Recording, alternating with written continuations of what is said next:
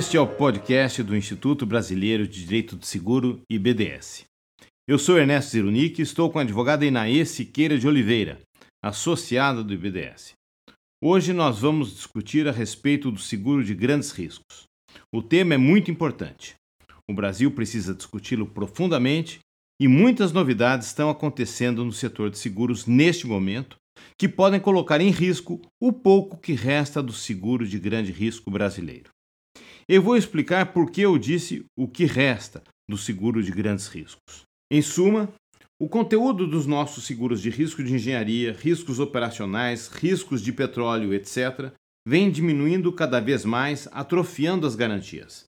As franquias vêm sendo aumentadas cada vez mais rumo ao alto seguro. As seguradoras vêm tirando o boné nesses ramos. A Itaú, a Bradesco e a Sul América foram as primeiras. A conflituosidade vem aumentando bastante. Vamos tentar compreender isso. O Brasil é um país que conviveu de 1939 a 2008 com o regime de monopólio do resseguro. O que isto significa? Em 1939, foi criado o Instituto de Resseguros do Brasil, hoje IRB Brasil Resseguros SA, ou para os estrangeiristas da moda, IRB Brasil Re. Nós temos por muitas décadas uma história muito feliz com o monopólio de resseguro, ao contrário de outros países. O Brasil manteve um sistema de monopólio de resseguro altamente positivo para o país, para os segurados brasileiros, para as seguradoras brasileiras e para o próprio erário. O IRB sempre foi uma empresa que deu resultados, uma empresa que vivia no azul e não no vermelho. Sociedade de Economia Mista, o IRB tinha como acionistas o Estado brasileiro, a União e também as próprias companhias seguradoras brasileiras. O que é o IRB? O IRB é um ressegurador. Mas o que faz um ressegurador? Um ressegurador garante o risco do exercício da atividade de uma companhia de seguro. Ele é um tipo de segurador que protege a seguradora contra riscos de concentração de perdas, evitando o impacto de catástrofes ou os erros de avaliação dos riscos. Sem prejuízo da aula que o Paulo Luiz de Toledo Pisa vai nos dar a respeito do resseguro posteriormente, eu voltaria a falar um pouco sobre isso. A proteção que o resseguro dá ao seguro é um elemento muito importante, porque uma companhia de seguro vende garantia. Ela deve prestar garantia. Ela se obriga, como infinidade de segurados, a garantir esses segurados para a hipótese de que, vindo a sofrer um determinado tipo de sinistro, serão indenizados pelos prejuízos que sofreram. Se a seguradora, ela própria, sofrer um revés na administração, na experiência com as suas carteiras de seguro, e ela não tiver um resseguro bom e saudável, ela não terá dinheiro para responder perante os seus segurados e beneficiários. Assim, garantia de seguro sem resseguro e que funcione na hora H é o mesmo que serviço defeituoso. Imprestável. Mas voltando aos seguros de grandes riscos, essa é uma discussão muito importante, muito atual. O Brasil precisa enfrentar de forma ampla e profunda a questão porque o futuro do nosso país, o desenvolvimento do nosso país depende muito desta discussão. Para falar sobre seguros de grandes riscos, nós precisamos falar mais um pouquinho sobre o resseguro. Que história nós já vivemos, o que nós estamos vivendo hoje e o que está sendo sinalizado para adiante. Eu gostaria de insistir que o Brasil é um dos poucos países que teve experiência muito bem sucedida com o monopólio do resseguro. Como eu disse, o resseguro é uma espécie de seguro dos riscos do desenvolvimento da atividade empresarial da seguradora.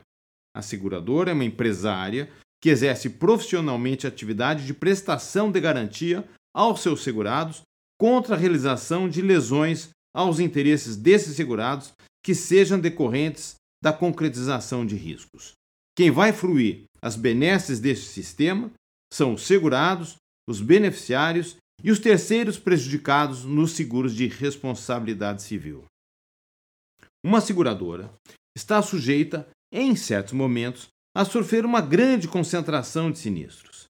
Vamos imaginar que a seguradora do Fokker da TAM, que se acidentou 20 anos atrás, aqui em São Paulo, no bairro do Jabaquara, fosse a seguradora de algumas das vidas das 99 pessoas que morreram naquele acidente. Eram 96 entre passageiros e tripulantes e 3 na rua. Vamos apimentar mais, imaginar que, coincidentemente, essa seguradora tivesse segurado o avião e alguns dos edifícios que foram destruídos. Um sinistro desses envolveria um prejuízo gigantesco e, sem resseguro, a seguradora se tornaria insolvente. Seus eventuais cálculos atuariais, estudos estatísticos, se é que existem, ou a sua experiência de negócios, que sempre existe, não seriam suficientes para protegê-la. Sem nenhum exagero, basta um mais vultoso do que o esperado para desequilibrar qualquer seguradora. Quando a centralidade elevada acontece, ela sofre um dano patrimonial pelo exercício da sua atividade e ela precisa de alguém para protegê-la. Ela precisa de um segurador para protegê-la dos riscos operacionais da atividade de seguradora. O segurador do risco da atividade empresarial da seguradora é o ressegurador. Como eu disse inicialmente, o Brasil optou em 1939, no governo Getúlio Vargas, por estruturar uma política econômica industrial desenvolvimentista amparada no monopólio da atividade de resseguro. Era uma forma de proteger a indústria e as empresas de serviços brasileiras, de reter divisas no país e uma forma de oferecer suporte técnico operacional para as seguradoras brasileiras desenvolverem suas atividades e se protegerem contra os desvios de sinistralidade, contra os riscos catastróficos também, e de todo modo para poderem assumir mais e mais riscos de forma que a sociedade pudesse ser mais e mais protegida. Houve uma grande e muito bem sucedida experiência histórica de resseguro monopolista no Brasil. O IRB era uma sociedade que provia garantia aos riscos brasileiros, aliás, por força do sistema criado e da lei, eu me refiro, por exemplo, ao Decreto-Lei 73 de 1966, o IRB era obrigado a assumir todos os riscos do país, exceto os que fossem absolutamente inasseguráveis do ponto de vista técnico como os riscos que atentam contra a ordem pública ou os contrários ao interesse nacional. Salvo essas duas raríssimas exceções, todos os riscos deveriam ser ressegurados pelo IRB. Então, a aceitação de riscos das seguradoras ficava livre, destravada, porque elas poderiam assumir mais e mais riscos e elas poderiam subscrever mais e mais seguros. E oferecer ao mercado dessa forma, aos segurados, ou a quaisquer interessados na contratação de seguros, como financiadores, uma ampla gama de coberturas e capacidades financeiras. O IRB também tinha como missão, ele tinha competência legal para regular todos os sinistros. Conforme a experiência com uma seguradora ou outra, ele delegava essa sua competência para regular sinistro, ou seja, para apurar as causas dos acidentes e as consequências dos acidentes e calcular os prejuízos indenizáveis, né? ele contratava terceiros, mas fundamentalmente ele utilizava os próprios departamentos de sinistro das companhias seguradoras e o DELIRB, que era bastante desenvolvido. Ao mesmo tempo, foi se desenvolvendo com a experiência do IRB um clausulado brasileiro de seguro que era determinado essencialmente pela experiência do Instituto de Resseguros do Brasil, o ressegurador monopolista, que faria um padrão para o exercício da atividade das seguradoras. Isso durou até o início dos anos 1990, quando os governantes brasileiros assumiram o compromisso de quebra do monopólio de resseguro no Brasil com o Fundo Monetário Internacional, isto é, prometeram a abertura do mercado brasileiro para exploração pelo oligopólio ressegurador internacional. O anúncio era o de que a abertura seria concretizada muito rapidamente. Mas a quebra do monopólio somente acabou sendo concretizada muitos anos depois, ao menos do ponto de vista legal, com a Lei Complementar número 26 de 2007. Na verdade, em 2008 foi que aconteceu a abertura, quando a lei complementar foi regulamentada e ocorreu a admissão do primeiro ressegurador concorrente do IRB. Mas, desde 1990, o IRB começou a ser desmontado enquanto órgão ressegurador oficial monopolista, isso porque era iminente a todo tempo a quebra do monopólio. Eu sempre lembro a imagem de uma noiva bem vestida, com um buquê de flores e maquiagem impecável, esperando a chegada do noivo no altar durante 20 anos. Ninguém e nada resiste a essa incerteza e demora. Tudo fica desmilinguido. O mercado segurador empreendia essa ideia de liberalização do mercado porque se acreditava que com a abertura a subscrição seria muito mais facilitada, haveria muito mais apetite para a assunção de riscos, que as proteções seriam melhores, o conteúdo dos contratos seriam desenvolvidos. E então, o ufanismo pela quebra do monopólio acabou criando um movimento político que tropeçou muito tempo com medidas altamente arriscadas para concretizar esse objetivo de quebra do monopólio. Uma delas foi a ideia de se quebrar o monopólio por meio de um ato normativo administrativo, quando isso implicava revogar um diploma estabelecido pela Constituição de 1988 como lei complementar, que era o decreto número 73 de 1966. Esse tipo de aventura inconstitucional acabou atrasando bastante o processo. E a noiva, lá parada. Depois se tentou fazer por lei ordinária, mas em seguida começou a discussão a respeito da possibilidade de lei ordinária ser ou não possível para a quebra de monopólio. E embora tenha havido uma emenda da Constituição Federal para alterar o artigo 192 e permitir a lei ordinária, depois de muitas idas e vindas, com medo de gorar novamente a empreitada, acabaram quebrando o monopólio por uma lei complementar, que é a Lei Complementar número 26 de 2007. Durante todo esse período, do início dos anos 90 até a quebra efetiva do monopólio, o mercado foi se desmobilizando. O IRB foi se esvaziando com planos de demissão voluntária, aposentadorias precoces e dos quadros magníficos que o IRB tinha, a maioria foi para o mercado privado. Outros optaram pela aposentadoria, outros mudaram de ramo de atividade. Mas o fato importante é que nesse longo período, a prolongada espera da noiva acabou levando a uma assunção de fato do poder de comando da regulação de sinistros dos reguladores de sinistros estrangeiros. Quando o noivo chegou na igreja, ele apareceu com outra mulher e filhos. Começaram a surgir no Brasil apólices cada dia piores. Se as apólices brasileiras, como todas as apólices de seguro do planeta, são textos, via de regra, muito mal cuidados, as nossas foram altamente pioradas.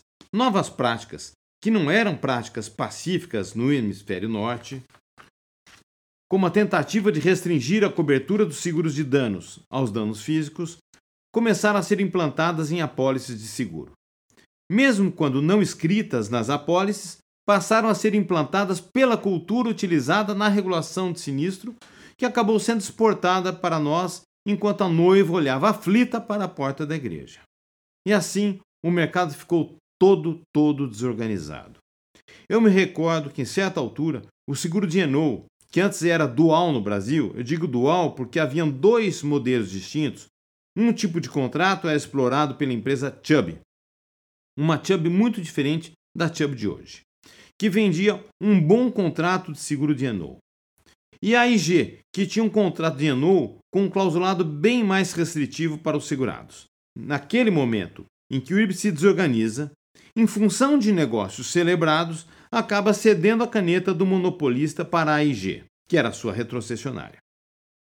Isso explica porque o site do IRB, quando ele apresentava o padrão uniforme para todo o mercado brasileiro nesse site, apresentava um seguro que tinha esquecido de excluir as marcas d'água que continuavam no texto do próprio site, dizendo que aquele era um texto aplicável a Civil Country Law em Latinoamérica. E mais do que isso, ainda no sítio eletrônico do IB, essa apresentação do seguro de no pelo monopolista havia uma menção de ser apagada que foi esquecida por quem assumiu o comando da subscrição de Dienô no IRB a respeito da possibilidade de concessão de garantias diversificadas para quem fosse cliente em outros ramos da AIU, American International Underwriter, que é a seguradora do grupo AIG nos Estados Unidos, do tio Sam. Esqueceram de apagar essa cláusula. Era o batom que denotava a captura sofrida pelo nosso regulador monopolista. Isso também aconteceu nos seguros de riscos operacionais, nos seguros de riscos de engenharia. O Brasil tinha excelentes seguros de risco de engenharia, excelentes seguros de riscos operacionais. A ideia de garantia de interesse já estava implantada na cultura securitária brasileira. A ideia de necessidade de dano físico à coisa para que houvesse cobertura tão somente diante do dano físico era estranha para o seguro brasileiro e tudo isso acabou sendo transformado nos anos 1990 e é como segue até hoje. No atual momento, depois da abertura do mercado, ao invés de acontecer aquilo que se esperava, ou seja, o amadurecimento e a melhora dos nossos seguros, nós acabamos encontrando uma violenta depressão no conteúdo das garantias dos seguros de grandes riscos. Nós acabamos encontrando também uma depressão no apetite de subscrição dos resseguradores em geral, de forma que setores foram privados de cobertura ou receberam coberturas muito restritivas, ao contrário do que se esperava quando se propagava as vantagens esperadas da abertura do mercado de resseguros no Brasil. Agora mesmo, quem olhar para os riscos do setor de energia verá que os resseguradores e as seguradoras de fachada internacionais estão debandando desses ramos. E isso gera falta de subscrição ou obriga as seguradoras a adotarem a política de calote em caso de sinistro. Não há milagre. Ninguém se salva da falta de resseguro ou do mau funcionamento na relação entre a seguradora e o ressegurador. Muito bem, nesse contexto histórico bastante desorganizado, e o IRB também bastante desorganizado e passando por problemas sérios depois dos anos 1990, nós tivemos a CPI dos Correios, nós tivemos uma série de incidentes e continuamos tendo até agora. Hoje mesmo, embora um agente relevante do setor de resseguro do país em fase de tentativa de tirar os pés de barro, o IRB é notícia no mercado bursátil como uma ação que trouxe prejuízos para muitos investidores. Parece que agora está melhorando, mas enfim, assustou muita gente.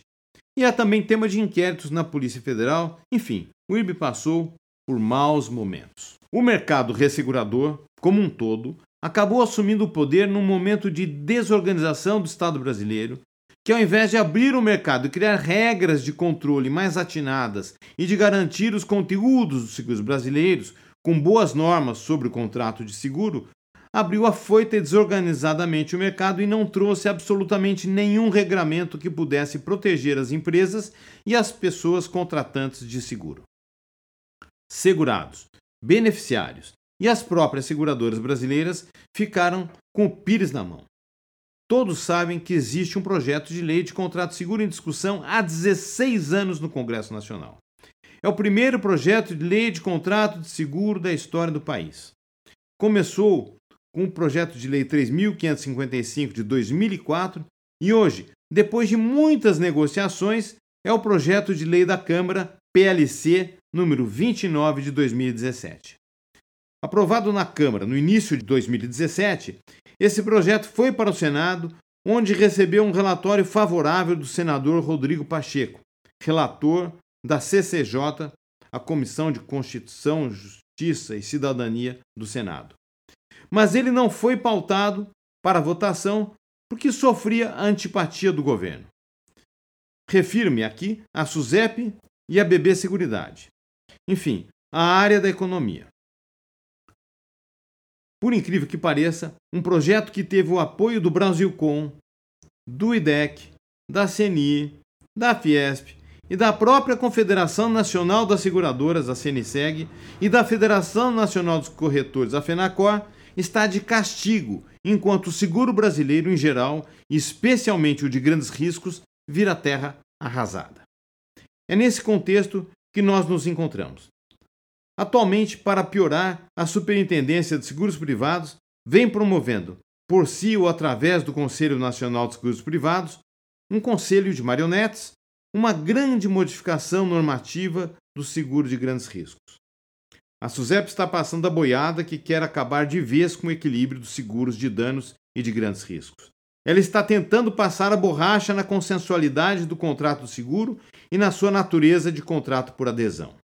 Se nós pensarmos em grandes sinistros, nós vamos ver que nós tínhamos alguns exemplos muito importantes de como a consensualidade dos contratos de seguro é fundamental para o bom funcionamento do mercado de seguros. Nós podemos pensar, por exemplo, no maior sinistro offshore, o maior sinistro marítimo da nossa história, que ocorreu em 1984 durante a construção da plataforma fixa de perfuração de petróleo de Anchova. Ocorreu um blowout decorrente de deterioração de uma válvula, problema de manutenção. O blowout era um risco expressamente excluído na pólice, mas essa exclusão havia sido colocada na pólice seguro de Anchova por equívoco.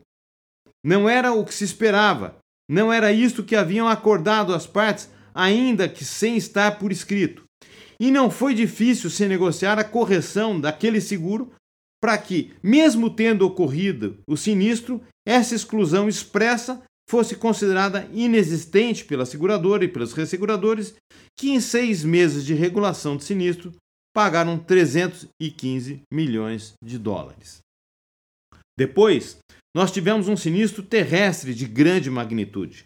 Foi o maior sinistro da história brasileira em geral, que gerou indenização de mais de meio bilhão de dólares. Foram 520 milhões de dólares, sem a necessidade de conflito judicial algum. Foi o sinistro ocorrido na usina Presidente Vargas da Companhia Siderúrgica Nacional de 2006 em janeiro de 2006. O coletor de pó do alto forno desabou sobre o equipamento e a produção siderúrgica foi interrompida com grandes prejuízos de lucros cessantes e danos materiais. Após muita discussão na regulação do sinistro, foi paga a indenização de 520 milhões de dólares. Mas o que aconteceu antes disso? Logo que aconteceu o sinistro, a companhia segurada descobriu que na apólice não havia cobertura para quebra de máquinas e aquele sinistro havia sido justamente uma quebra de máquina. Não houve problema. Depois de algumas discussões, os seguradores reconheceram o consenso formado antes da emissão da apólice e, contrário ao conteúdo da apólice, que excluía quebra de máquina, se reconheceu a existência da cobertura de quebra de máquina naquela mesma pólice. Agora, se não há cobertura para quebra de máquinas, se eu sofri um sinistro de quebra de máquinas, o que eu posso fazer? Eu vou conversar com a seguradora e falar: seguradora, esse documento obtido, essa pólice, ela não corresponde ao consenso que havia entre nós. E o consenso é que fosse emitida uma cobertura com quebra de máquinas e houve um erro de emissão por parte da companhia. Muito bem, naquele caso de 2006, as seguradoras e os resseguradores acabaram se convencendo de que realmente era caso de reconhecer a cobertura de seguro daquele sinistro de quebra de máquina, embora a apólice excluísse.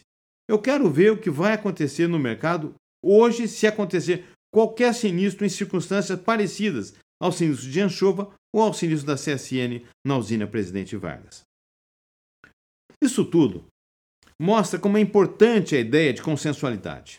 A questão da consensualidade, só por esses dois exemplos que eu dei e outros tantos que a vida profissional tem me dado e a todos que estão no mercado, é de fato uma questão caríssima para o bom funcionamento dos seguros. Bom, essa questão, como vai esclarecer a Ana Oliveira, está sendo bastante prejudicada pela resolução número 407 do Conselho Nacional de Seguros Privados deste ano de 2021. A nossa colega Inay Oliveira vai tratar desse assunto em seguida. E a outra questão também importante, que vai ser comentada pela Inaê, é a questão relativa à natureza do contrato de seguro. É o contrato seguro um contrato essencialmente paritário, entre iguais, negociado livremente pelas suas partes, ou o contrato seguro é um contrato por adesão? A doutrina internacional, sem exceções, reconhece que o contrato de seguro é um contrato tipicamente por adesão. Eu poderia dizer que talvez seja o mais típico entre todos os contratos por adesão. Contrato por adesão, por quê? Porque uma das partes vai oferecer à outra o conteúdo do contrato a liberdade da parte à qual é oferecido o texto contratual, no caso, os segurados e seus beneficiários, estará limitada a aceitar ou não a contratação ou a alterar apenas marginalmente o conteúdo essencial do contrato. É isto que caracteriza um contrato por adesão: a dificuldade de interferir na formação essencial do conteúdo do contrato. E no contrato seguro, isso é uma imposição da própria empresa de seguro. Uma seguradora não pode conviver com um milhão de contratos diferentes. Ela tem que ter os contratos o mais padronizados possível. E também o ressegurador que opera internacionalmente, ainda mais ele, tem que ter contratos ainda mais bem padronizados sob o seu manto. E ele, o ressegurador, só vai negociar com as seguradoras quando elas se ajustarem aos seus padrões. Ai da seguradora que pingar fora do pinico. Então, eu poderia dizer que nem mesmo as seguradoras têm tanta liberdade para configurar essencialmente o conteúdo dos contratos que vão apresentar para os clientes, os segurados. As apólices vêm praticamente desenhadas nos contratos e tratados de resseguro. É pegar ou largar. E isso é muito importante, porque por mais imenso que seja um determinado segurado, por mais que um determinado segurado seja 100 vezes maior do que a sua seguradora, ele não vai ter poder de barganha que lhe permita ditar essencialmente o contrato, de alterar essencialmente o conteúdo desse contrato. Ele somente conseguirá negociar mínimas modificações, de forma que a seguradora possa colocar este contrato no seu conjunto de negócios com a uniformidade desejada e, ao mesmo tempo, ela possa ressegurar-se, oferecendo aos seus resseguradores uma correspondência com o padrão daquilo que eles estão dispostos a garantir. Então, a ideia de paridade é uma ideia estranha, uma ideia que antagoniza a operação seguradora na sua essência, uma estupidez na verdade. Mas como Inaê vai mostrar, esta ideia está sendo empurrada à força para os nossos seguros na resolução número 407 de 2021 do Conselho Nacional de Seguros Privados. Por favor, Inaê.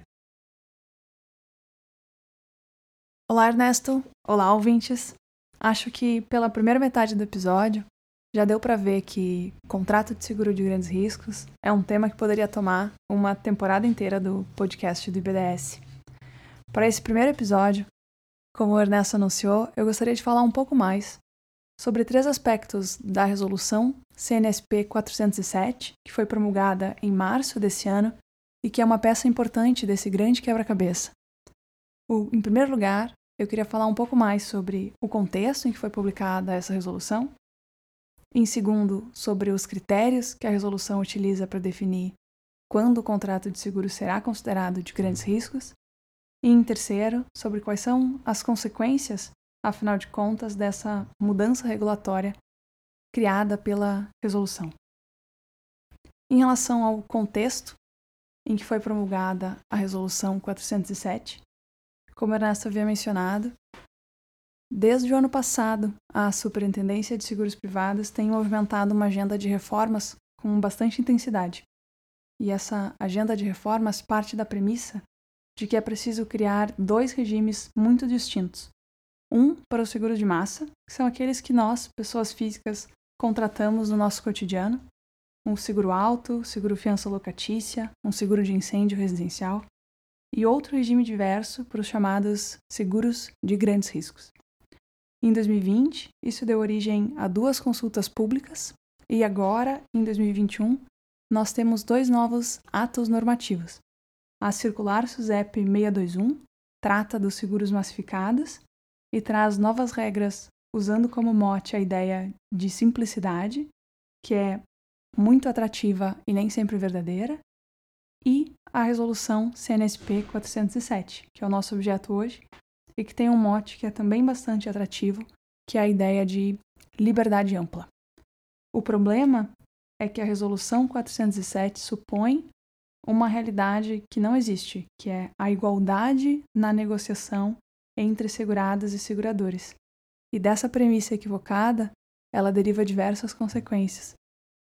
Para meter o plano que eu havia proposto, antes de falar sobre as consequências da resolução, eu gostaria de falar um pouco sobre os critérios que foram utilizados pelo CNSP para definir quando um contrato de seguro será um contrato de grandes riscos e, portanto, sujeito ao regime especial criado pela resolução que privilegia a liberdade, a igualdade, a livre pactuação e a plena autonomia das partes, tudo em princípio e em tese, porque, como nós vimos há pouco, o casamento entre seguro e resseguro é uma exigência da operação. Não é raro que a gente veja corretores dizendo aos seus segurados que esta ou aquela cobertura não será concedida porque a seguradora não tem o apoio dos seus resseguradores para fazer essa concessão específica de cobertura. Se sequer isso é possível no contexto da contratação de seguros operacionais, por exemplo, é, na falta de uma palavra melhor, ingênuo, achar que o segurado tem liberdade para escrever as cláusulas do contrato de seguro a quatro mãos, como se ele estivesse negociando uma, uma compra e venda de participação societária, por exemplo. Mas, bem, a, o CNSP utiliza três grandes caixas para dizer quando o contrato de seguro será de grandes riscos. A primeira delas é um rol de determinados tipos de seguro que o CNSP entendeu que são contrato de grandes riscos e os nomeou na resolução. E aí a gente tem contratos os mais variados, de riscos de petróleo, riscos de crédito, riscos operacionais, etc. A segunda caixa tem a ver com o limite máximo garantido no contrato. Se eu tenho um contrato cujo limite máximo garantido é superior a 15 milhões de reais, será um contrato de seguro de grandes riscos. A terceira e última caixa é a que se subdivide, porque ela tem a ver com as características econômicas de quem é segurado ou de quem contrata o seguro, que geralmente é chamado de tomador. Se o segurado ou o tomador tiverem faturamento bruto anual superior a 57 milhões de reais, ou se um deles tiver ativos que excedem 25, 27 milhões de reais, o seguro será de grandes riscos. Em síntese, a gente tem critérios que ao mesmo tempo são bastante amplos, porque a resolução olha para vários lados diferentes. Ora, ela olha para o valor do contrato, ora para quem contrata, ora para o tipo de contrato e diz: isso aqui é um contrato de grandes riscos, e ao mesmo tempo em que os critérios são amplos, são critérios rígidos cuja origem não é conhecida. Os números trazidos na resolução não foram debatidos, por exemplo, não foi apresentado nenhum estudo que indique por que, se o limite máximo garantido é superior a 15 milhões de reais, o contrato será de grandes riscos, e se o limite for de 14 milhões e 500, ele não o será. Nessa busca por certeza jurídica, por ter um critério que é redondo, fechado, pronto e acabado, tende-se a criar situações de incerteza, porque a realidade é mais complexa do que a resolução dá a entender. Por exemplo, se o contrato tem um LMG inicial de 14.500 e por meio de um endosso, esse limite é aumentado para 16. O contrato vai mudar de natureza durante a execução e passará a ser considerado um contrato de grandes riscos? cuja interpretação está sujeita às normas e aos critérios previstos na resolução. Um terceiro ponto que eu gostaria de falar hoje, para além dos critérios que foram utilizados pelo CNSP para definir se o contrato é de grandes riscos, tem a ver com as consequências da resolução. Embora ela seja muito recente, publicada em 31 de março, é possível antecipar algumas coisas em virtude da, do contexto que a resolução prevê, do que, que ela considera como premissa.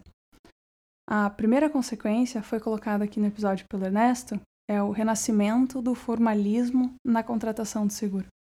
É algo anacrônico porque, em primeiro lugar, a gente tem um direito que privilegia a liberdade de forma, e em segundo, a gente tem a tradição de que o contrato de seguro se forma, inclusive pelo silêncio da seguradora, a tradição essa que já foi positivada em vários atos normativos, mas a Resolução 407 se afasta disso e diz que é preciso uma manifestação expressa da seguradora. Na prática, determinadas situações que antes se resolveriam pelo, pela ideia de consensualidade vão voltar a suscitar discussões judiciais que já estavam superadas.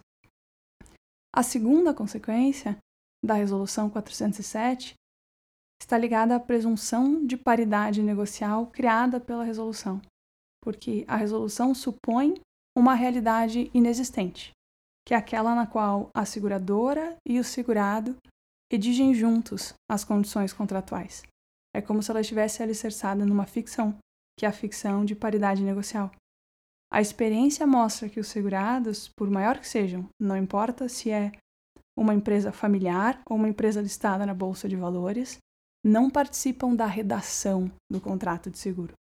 Elas podem escolher se elas querem esta ou aquela cobertura, se elas querem só a cobertura básica ou também coberturas adicionais e dentre as adicionais, quais desejam, com qual limite máximo garantido, com qual franquia. Eventualmente, isso pode ser negociado, mas o segurado não participa da redação da cobertura adicional na qual ele tem interesse para deixar a exclusão de risco mais bem redigida, sem uma contradição com outra parte do contrato. A redação das condições contratuais, historicamente, são dadas pela seguradora, e não é a resolução que vai mudar esse cenário, porque ele está ligado a condições estruturais do mercado de seguros, sobretudo a necessidade da seguradora ter tratados de resseguro automático, os quais têm determinada redação sobre a qual sequer a seguradora tem grande poder decisório.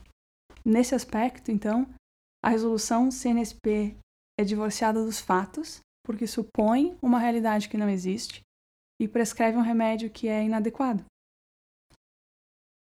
A presunção de paridade negocial reverbera ao longo da execução do contrato e interfere na interpretação desse contrato. Como a paridade é pressuposta, o contrato de seguro não se forma por adesão. Consequentemente, o segurado não é mais protegido pela regra de interpretação segundo a qual ambiguidades, contradições e omissões são resolvidas a seu favor, para que o segurado tenha o direito de que o contrato seja interpretado conforme a regra comum dos contratos por adesão, ele vai primeiro, eventualmente, ter que se desincumbir em juízo da presunção de paridade negocial que foi criada pela resolução do CNSP. Porque, afinal de contas, segundo a autoridade normativa, ele negociou este contrato em condições absolutamente livres e paritárias.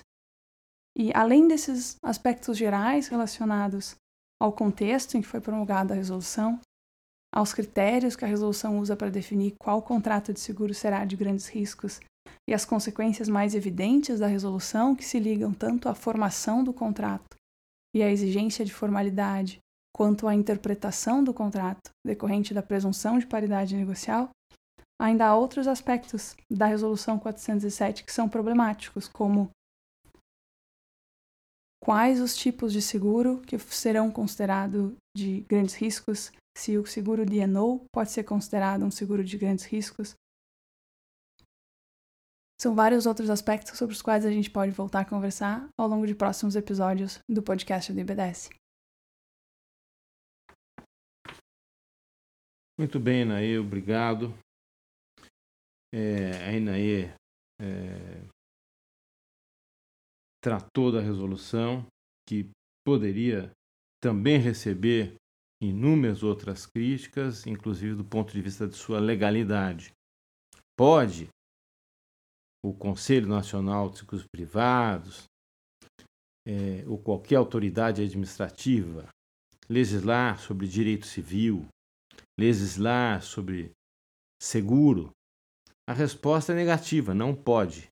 Isso é vedado. A competência para legislar sobre as matérias de direito civil e seguro é uma competência fixada na Constituição para a União através do Congresso Nacional que a SUSEP está fazendo é inconstitucional.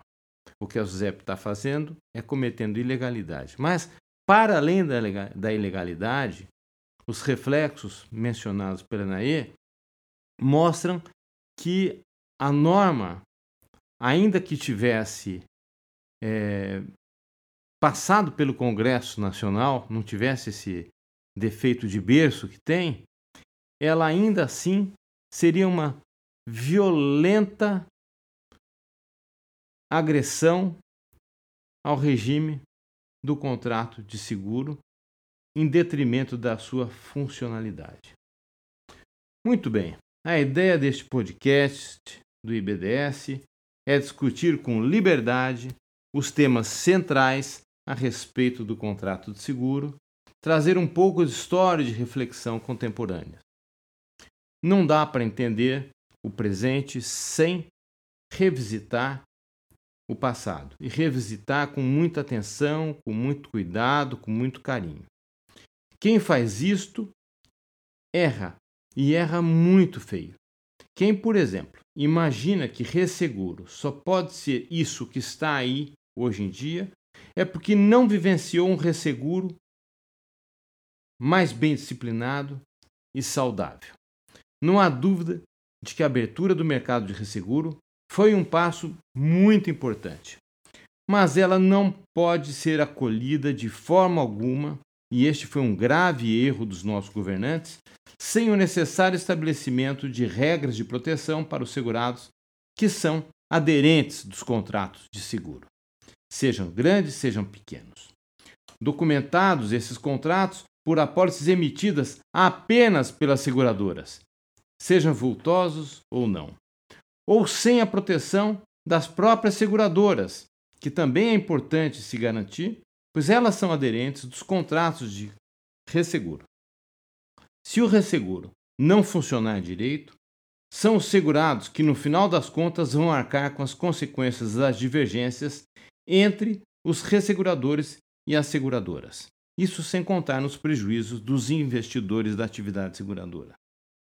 Quem hoje ousa dizer que o mundo funciona bem sempre que a liberdade é incondicional e se permite achar que o problema do resseguro brasileiro está associado à herança do monopólio, está falando a partir do estereótipo de resseguro que sofreu graves ataques nas últimas décadas.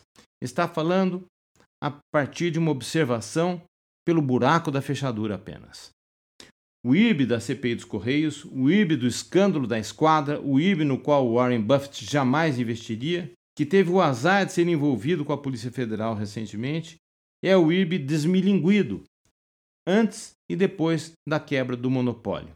Oxalá esse importante ressegurador consiga o saneamento que vem buscando nos últimos tempos. O resseguro brasileiro, durante mais de meio século, foi uma experiência muito bem sucedida e a abertura do mercado deveria, no mínimo, preservar aquilo de bom que nós tínhamos e ampliar ainda mais a proteção dos segurados, beneficiários e seguradoras. Eles foram esquecidos. Mas isto é possível ainda. As resseguradoras internacionais têm capacidade, têm cultura e têm tradição mas é necessário que estejam bem controladas e não soltas como raposas no galinheiro. Quando nós falamos hoje, em 2021, sobre o filme Amor e Anarquia, alguém vai nos dizer que não é um filme, é uma série da Netflix. Se nós procurarmos no Google, nós encontraremos apenas a série da Netflix.